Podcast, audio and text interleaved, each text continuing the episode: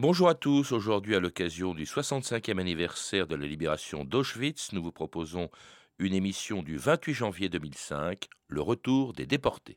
Ici Henri Fernman. Je suis très heureux d'être rentré à Paris. Mon paname que j'aime tant. Mais hélas, euh, j'ai une grande peine, c'est que ma femme est restée en Allemagne dans un camp de concentration. Alors je suis triste. Voilà. C'est tout, je peux rien dire d'autre tellement je suis.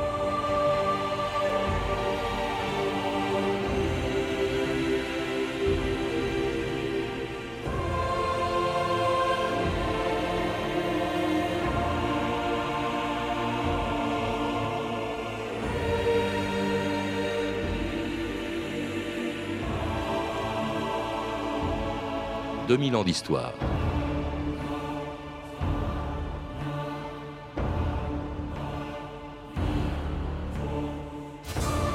Il aura fallu des années pour comprendre qu'à cause des camps de concentration, la Deuxième Guerre mondiale n'a pas été une guerre comme les autres. Non seulement en raison du nombre de ses victimes, beaucoup plus élevé que dans les guerres précédentes, ni même à cause des crimes de guerre, mais parce que pour la première fois, on avait découvert et donné son nom à un crime sans précédent dans l'histoire, le crime contre l'humanité. Pourtant, quand ils sont revenus chez eux, les déportés osaient à peine parler de ce qu'ils avaient vu et subi dans les camps de concentration et d'extermination du Troisième Reich. Comment décrire l'indescriptible sans provoquer le scepticisme et surtout sans gâcher la fête de la victoire? Quand le 8 mai 1945, dans les rues de Paris, certains célébraient la victoire tandis que d'autres attendaient encore le retour d'un père, d'une mère, d'un frère ou d'une sœur, sans savoir s'ils reviendraient jamais de l'enfer.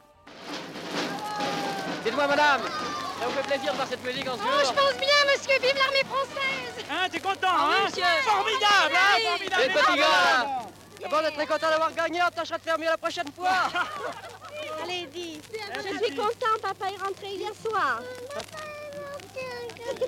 Ton papa est rentré hier soir, t'es contente Ah ben que voulez-vous, on est bien content.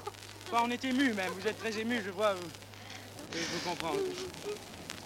Je vous encore là Il reviendra, Il reviendra, monsieur, certainement. Et bientôt, je vous assure, maintenant la guerre est finie et tous les hommes qui sont là-bas vont venir très vite, je vous assure, très vite.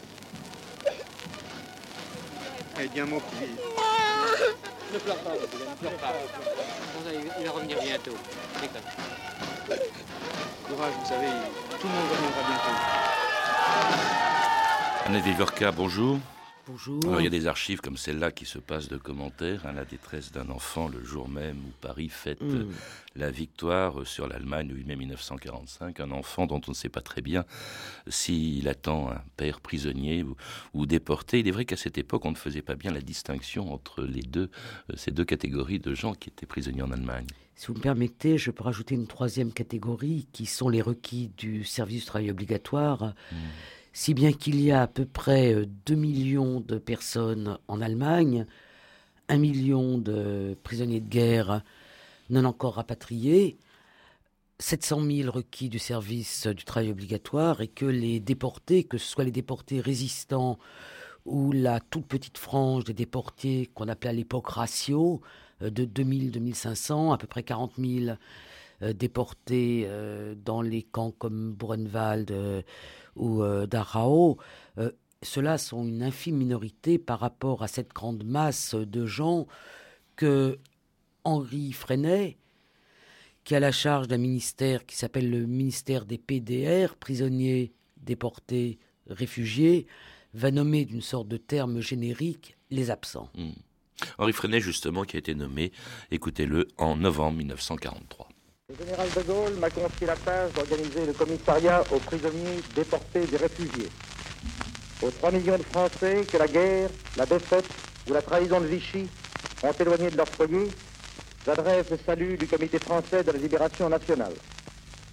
Nous pensons aux officiers tenus depuis 3 ans et 5 mois dans la mortelle inactivité des oflags, aux soldats contraints dans les commandos au travail pour l'ennemi, à ces familles alsaciennes ou lorraines arrachées à la terre ancestrale pour le seul crime d'être trop françaises, à ces centaines de milliers d'ouvriers et de femmes, chers de la chair de notre France, livrés comme esclaves aux ennemis de la nation, à ces hommes qui ont dû à leur courageuse lutte ou seulement à leur confession de connaître le travail forcé dans les conditions les plus inhumaines.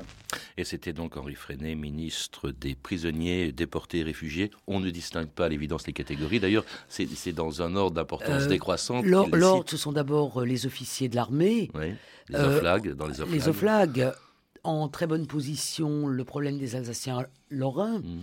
Et effectivement, la question des déportés, quels que soient d'ailleurs ces déportés, pratiquement pas posée. Et dans le dispositif, rien n'est prévu pour eux, la priorité étant le rapatriement des prisonniers de guerre, qui s'explique parce que quand Freinet parle en 1943 et euh, jusqu'au 8 ou au 9 mai 1945, la guerre continue. Et euh, le fait que ces hommes en âge de porter les armes euh, puissent être euh, bloqués en Allemagne est quelque chose qui contrarie très fort le Comité français de la libération nationale, puis le gouvernement provisoire. Et c'est très intéressant de voir que c'est petit à petit, en se rendant compte de ce qu'étaient les camps et en se rendant compte de l'état physique des survivants, que les choses vont un peu bouger. Il y a une chose, justement, parmi les choses qui bougent, il y a une chose qui est très peu connue, c'est que Henri Freinet, qui était, il faut aussi le rappeler, un des grands résistants, ah, bah hein, le, chef du mouvement combat, c'est-à-dire le, plus important mouvement de, la résistance à l'époque, nommé en 43 donc ministre du général de Gaulle, euh, qui le restera dans son gouvernement provisoire, Freinet a même, il me l'a dit peu de temps avant sa mort en 88, il a, il a même négocié très discrètement avec les Allemands de manière à pouvoir apporter du secours, parce que Himmler euh, avait déplacé des déportés d'Auschwitz, euh, mais il s'en servait comme d'otage aussi. Il y a eu des négociations épouvantables parce qu'il euh, il, disait, voyez, je les tiens. Mais, mais, Himmler avait aussi une, obsession euh, qui était que s'il négociait bien avec les alliés occidentaux, il réussirait à retourner les alliés occidentaux avec lui contre euh, l'Union soviétique dans cette obsession euh, anti-bolchevique qui a été celle du nazisme. Donc c'est vrai qu'il y a eu un certain nombre de négociations, euh, des négociations par l'intermédiaire de, la, Croix-Rouge, et qu'un certain nombre de femmes. il n'y a pas eu une rencontre directe entre Henri Freinet et Himmler. Et un certain nombre de femmes de Ravensbrück ont pu effectivement quitter Ravensbrück et euh, euh, La nièce du général de Gaulle. Geneviève parce que c'était Geneviève, de Gaulle. De Gaulle elle n'était pas Antoniose à l'époque. Euh, ça a été aussi le cas de Germaine Tillon, enfin le cas d'un certain nombre de femmes qui ont pu être, par, par l'intermédiaire de la Croix-Rouge, sortir des camps avant même la, libération des camps. Et avant la libération des camps à l'ouest de l'Allemagne, dans celui de Dachau, euh, qui avait été libéré par les troupes euh, anglo-américaines le 29 avril 1945. Ce jour-là, un rabbin américain, David Eyerkorn, s'adressait aux déportés libérés.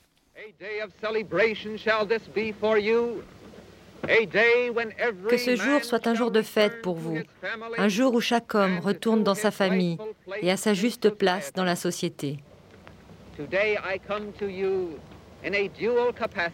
Aujourd'hui, je m'adresse à vous à double titre, en tant que soldat de l'armée américaine et aussi en tant que représentant de la communauté juive d'Amérique.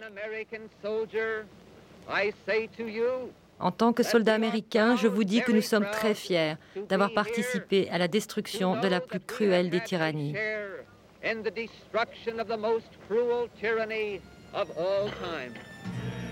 Lord.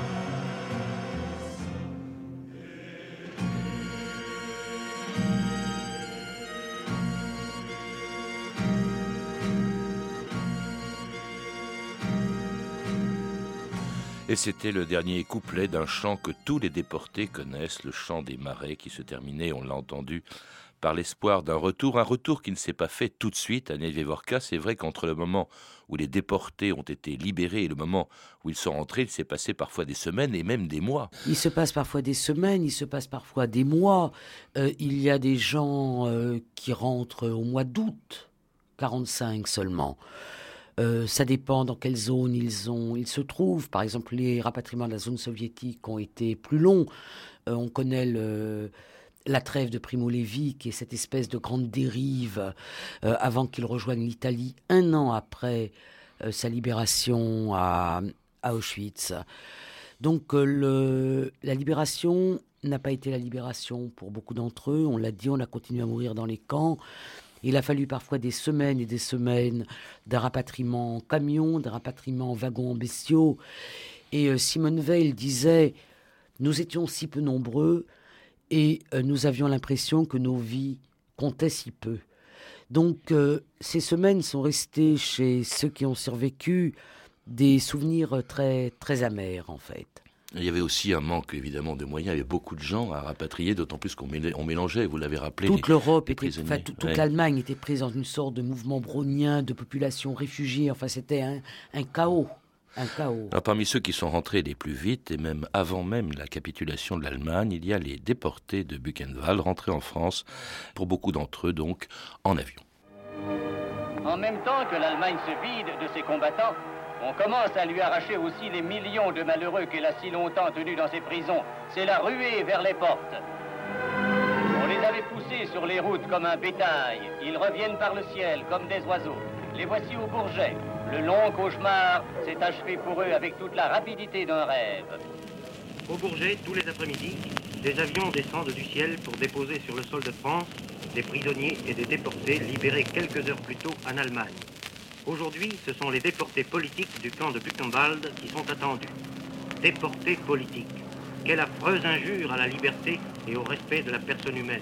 Mais les poches nazies ne toléraient pas que des intellectuels français puissent critiquer par leur attitude ou par leurs propos courageux les exactions qu'ils commettaient.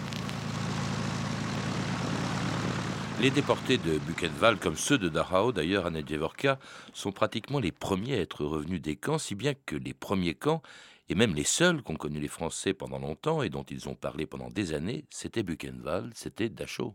Oui, et je pense que ça a fortement contribué au brouillage entre les déportés. Alors bon, c'est curieux, on les appelle déportés politiques. Ensuite, le terme de déporté politique sera le terme du statut euh, pour les déportés juifs. Ceux-là auront un statut de déporté ah résistant. Mais euh, le brouillage qui fait que un certain nombre de juifs d'Auschwitz ont été évacués à Buchenwald fait que tout le monde est libéré dans le même camp. Et euh, c'est vrai que c'est ce premier retour, qui est d'ailleurs le retour le mieux médiatisé pour reprendre comme hier un, anachronisme, euh, c'est celui de ces grandes figures euh, de la résistance. Vous semblez dire qu'ils ont d'une certaine manière, le mot est horrible parce qu'ils ont souffert, on a souffert dans tous les camps bien sûr, mais un peu confisqué, c'est la déportation euh, ils n'ont pas confisqué la, déportation. ils étaient dans une période où on sortait d'une guerre, ils étaient des héros. Et euh, les années qui ont suivi la guerre ont été les, années où on célébrait euh, l'héroïsme. Ensuite, ce terme de confisquer peut être plus acceptable dans la mesure où ils ont créé des associations et que dans ces associations, il n'y avait pas de place pour euh, les victimes juives et pour un, ah récit de, de ce qu'avait été la déportation des Juifs de France. Alors après, après eux reviennent aussi euh, fin avril, début mai, jusqu'en août même, vous le dites, à Nevevorka, d'autres déportés, déportés raciaux comme on les appelait, euh, euh, d'Auschwitz, de Bergen-Belsen, où se trouvait parmi eux Simone Veil, ou encore des résistants comme Germaine Tillion, revenu en France sans sa mère, qui avait été assassinée à Ravensbrück. Paris accueille de son mieux ses survivants, prisonniers et déportés. Quelques formalités indispensables, et ils vont retrouver cette vie qu'ils ont quittée depuis des mois ou des années. Le souvenir indélébile dont l'ennemi voulait faire une marque infamante sera pour eux la plus glorieuse des décorations. Quant à la période qui a suivi immédiatement mon retour de captivité, je veux dire en France, Germaine Tillion. C'est une des périodes où j'ai le moins de souvenirs euh, visuels de souvenirs photographiés. si je voulais représenter cette période, je me représenterais comme, euh, je ne sais pas moi, un hibou jeté à midi, place de la Concorde. Quelque chose de cet. Disons que je n'ai jamais passé un jour sans y penser. Je, parle de. Oui, des, des, souvenirs les plus cruels. L'impression de vivre dans, dans, le noir, oui. Tous mes souvenirs sont couverts de. d'un voile noir. C'était Germaine Tillon donc, qui me rappelait son retour de, Ravensbrück. Un commentaire peut-être sur les mots que Oui, le commentaire, c'est que la mère de Germaine Tillon, Émilie Tillon, euh, a été conduite dans cette euh, très petite euh, chambre à gaz installée à Ravensbrück tardivement et a été assassinée dans cette chambre à gaz. Et ça m'amène au commentaire suivant. Dans cette question du retour, il y a aussi le fait de retrouver ou de ne pas retrouver euh, les siens. Et je crois qu'une des différences majeures entre les déportés de la résistance et euh, les déportés juifs, c'est que, en règle générale, Jamène Tillon constituant là une exception, il retrouve. oui, parce que sa mère a été assassinée. Parce que sa mère a été assassinée dans le camp où elle était. Les gens retrouvent euh, leur famille, retrouvent leur appartement, retrouvent leur occupation professionnelle. Or, en ce qui concerne les survivants de la déportation juive, les familles sont décimées. Euh, j'entendais ces jours derniers Ida Grinchpan raconter comment elle rentre, elle a plus de parents, elle a rien. Immédiatement, elle travaille dans les ateliers de, couture. Donc, euh, la détresse euh, de certains très jeunes, qui aujourd'hui on dirait que ce sont des ados, qui retrouvent rien, est quelque chose que l'on trouve maintenant poignant. Ces retrouvailles et plus souvent, beaucoup plus souvent, l'absence de retrouvailles. Ça se passait dans un hôtel très célèbre de Paris qui était l'hôtel Lutetia, euh, à Nedjevorka et qui avait été réquisitionné. Et là où se posait, je, me souviens avoir posé la question à la personne qui a été responsable, qui est décédée aujourd'hui, qui était aussi responsable des enfants d'Isieux et qui, en avait gardé, euh, qui avait fait des cauchemars toute sa vie, Madame Zelkin, qui me disait mm. que le, un des grands problèmes, il y avait un problème psychologique, bien sûr, qui se posait, et même des problèmes matériels terribles. Comment faire vivre, comment nourrir ces déportés qui étaient complètement décharnés quand ils arrivaient à l'hôtel du Tessia? Oui c'est vrai. Mais vous voyez, vous avez des bandes son de l'arrivée au Bourget des résistants. Et quand on veut parler du Lutetia, il n'y a pas une bande son. Il n'y a pas un film. On arrive à trouver quelques photos. Et je pense que cette absence de traces montre tout simplement à quel point on ne s'intéressait pas à ces questions.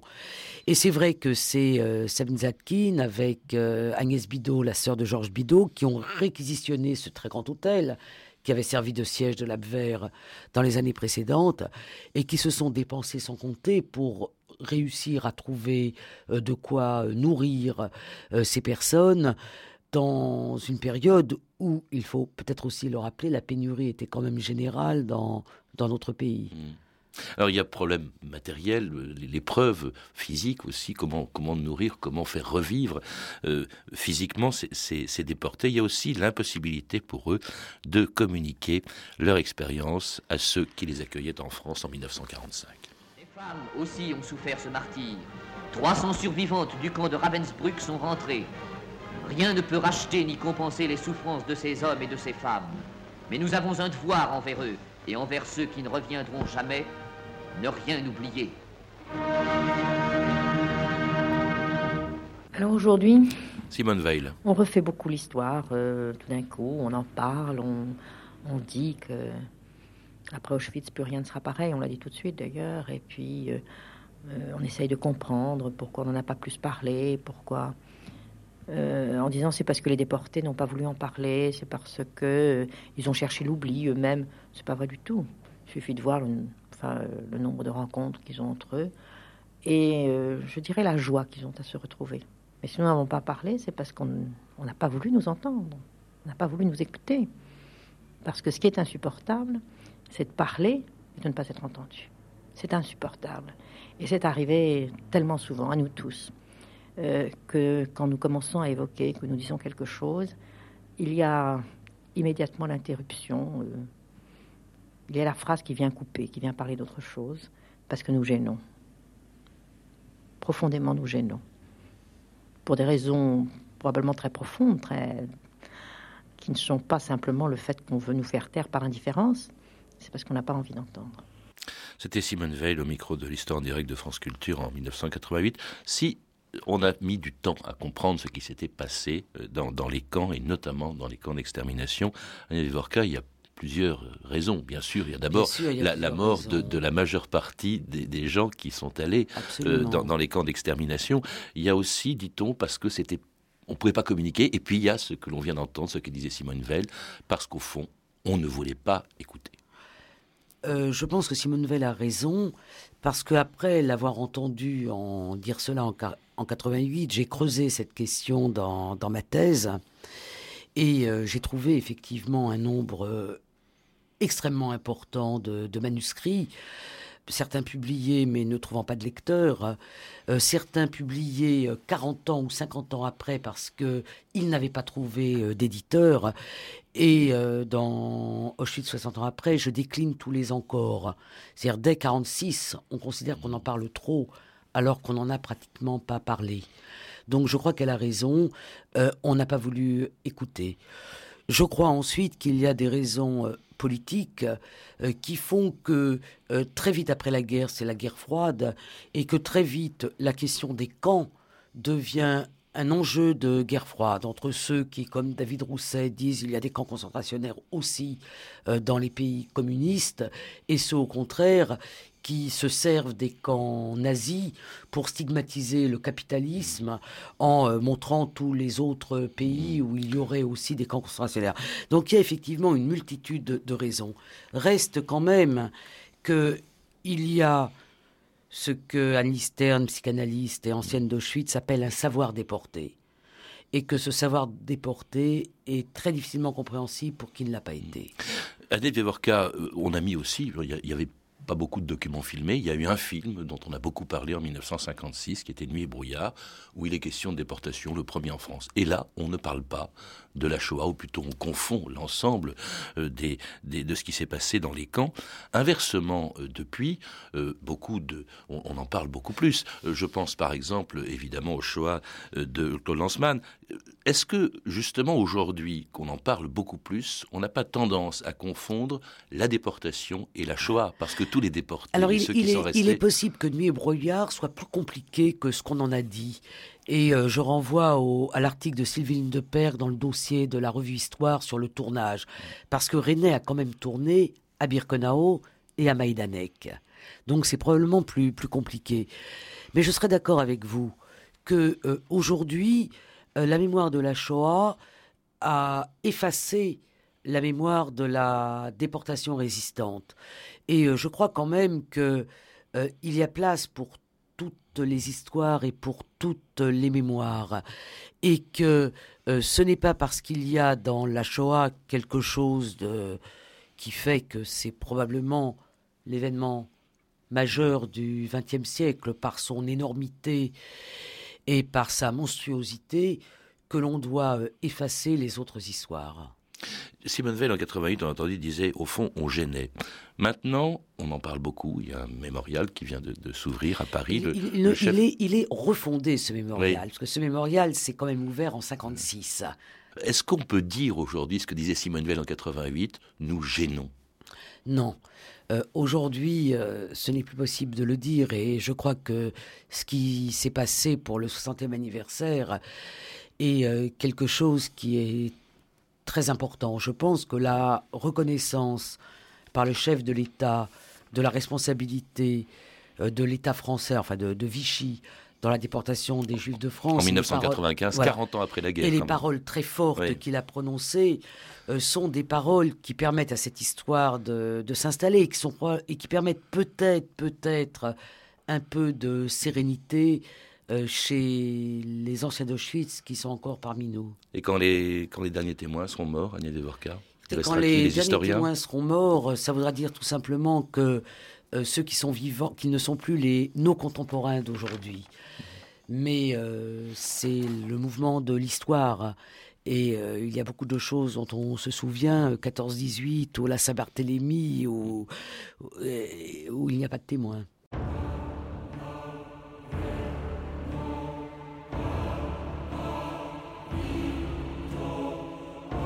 C'était une émission du 28 janvier 2005 qui avait été diffusée à l'occasion du 60e anniversaire de la libération d'Auschwitz. Je rappelle qu'Annette Vivorka est l'auteur de Auschwitz 60 ans après, publié chez Robert Laffont, Auschwitz, la mémoire d'un lieu, publié chez Hachette Littérature, et Qu'est-ce qu'un déporté?